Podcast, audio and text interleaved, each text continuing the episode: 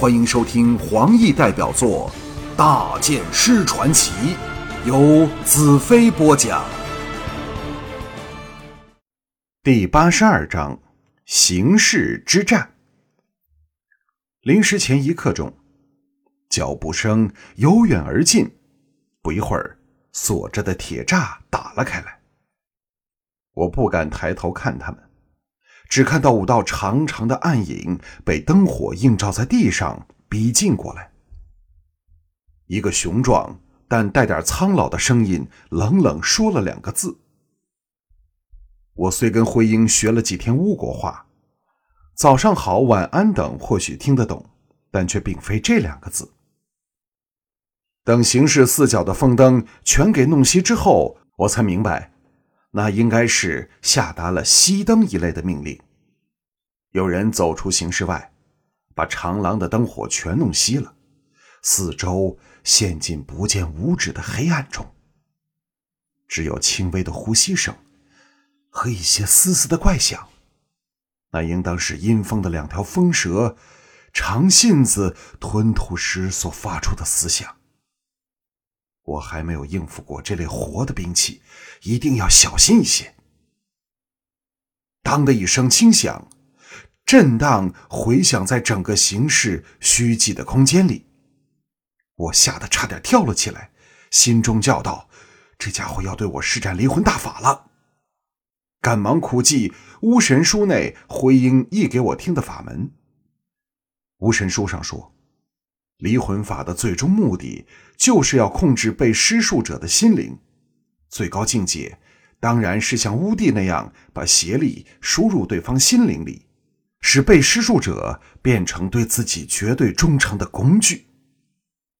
比较下乘的，就是植入简单的指令，使对方去执行，或在某种情形下发出某种施术者要求的反应。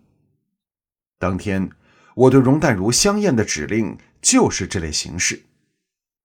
阴风或者因为在巫术上浸淫了比我长得多的日子，但恐怕仍远远未能达到巫帝的境界，否则他已经是另一个巫帝了。巫神书上指出，施法的第一步是要制造一个梦幻般不真实的环境，减弱被施术者对现实比我的执着。所以，阴风先以药物迷住一奇的神经，现在又把灯光全弄熄了。第二步是要吸引对方心神，使对方除了施术者之外，不再注意其他事物。刚才金属的脆响，正是要惊起我的注意力。我是真的给吓得全身一震，装作茫然的抬起头来。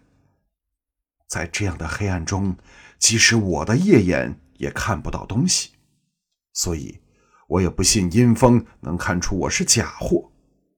我暗运心力，敛起眼中的光芒，向前望去，差点儿失声叫了出来。我看到了五大两小七对眼睛，这的确是惊人之极的事。那两对小眼是血红的，不用说，也是风蛇恶毒的小眼睛。另外五对正面对着我的双目，闪着幽深的青光，就像黑夜里亮起的两盏微型小风灯。另外四队幽暗多了，打横排在阴风身后，有种邪异凶残的味道。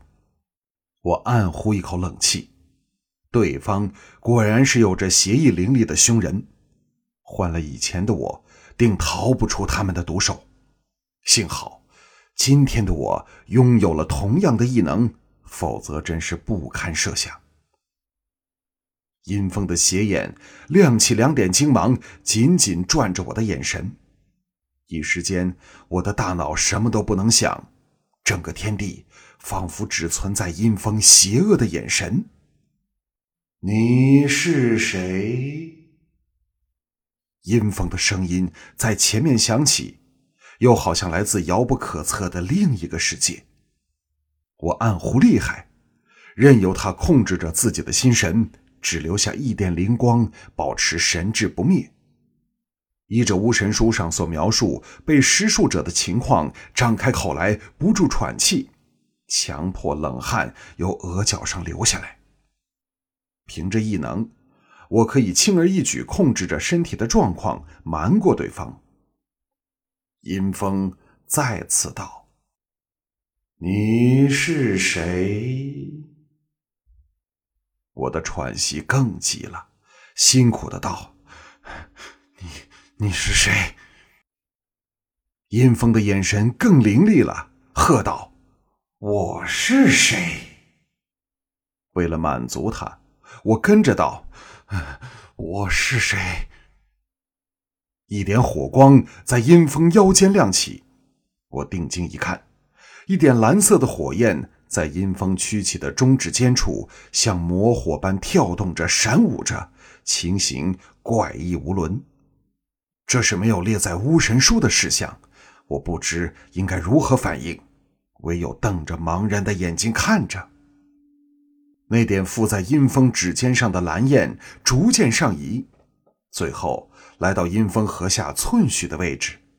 我终于看到了阴风的脸，那简直是个奇迹。若不是徽因告诉我，阴风是阴女士姐妹的父亲。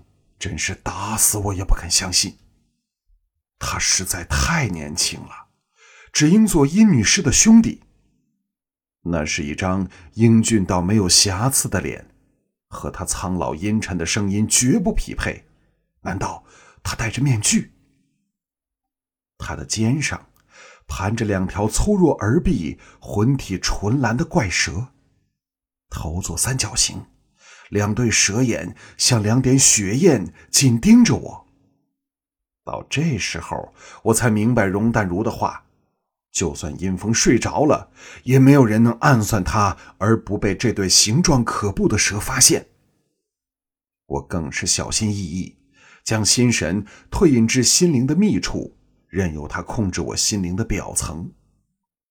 阴风的嘴角掠过一丝诡异的笑意。你觉得很疲倦了，睡吧，睡吧。我装作倦极而眠，发出均匀的鼾声。当，又是一下轻响，我惊醒过来，看到他另一只手上吊着一对用线连着的金属圆球，声音发自两球相撞的刹那。我刚睁眼向他望去，阴风的双目斜光大盛，目光像两支箭一般射来，直刺进我的眼中，再潜入我的心灵。我知道这是最关键的时刻，我再不能被动的任他为所欲为，因为只要让他控制了我的心灵，我便真的做了他的奴隶，那可不是开玩笑的事。我依着巫神书的教导。就是以意导灵的法则，只有意志才能控制灵力。意志是不受物质限制的，因为它是心灵的产物。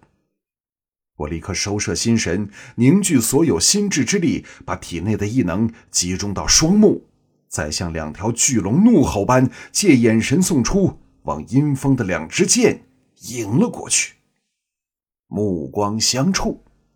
阴风魂体一震，猝不及防下，我的灵能破入了他的邪力，反而摄去了他的心神。阴风像陷在一个不能醒来的噩梦中，双目现出要挣扎醒来的神色。我心中大喜，正要拔出背后的魔女刃斩他的头。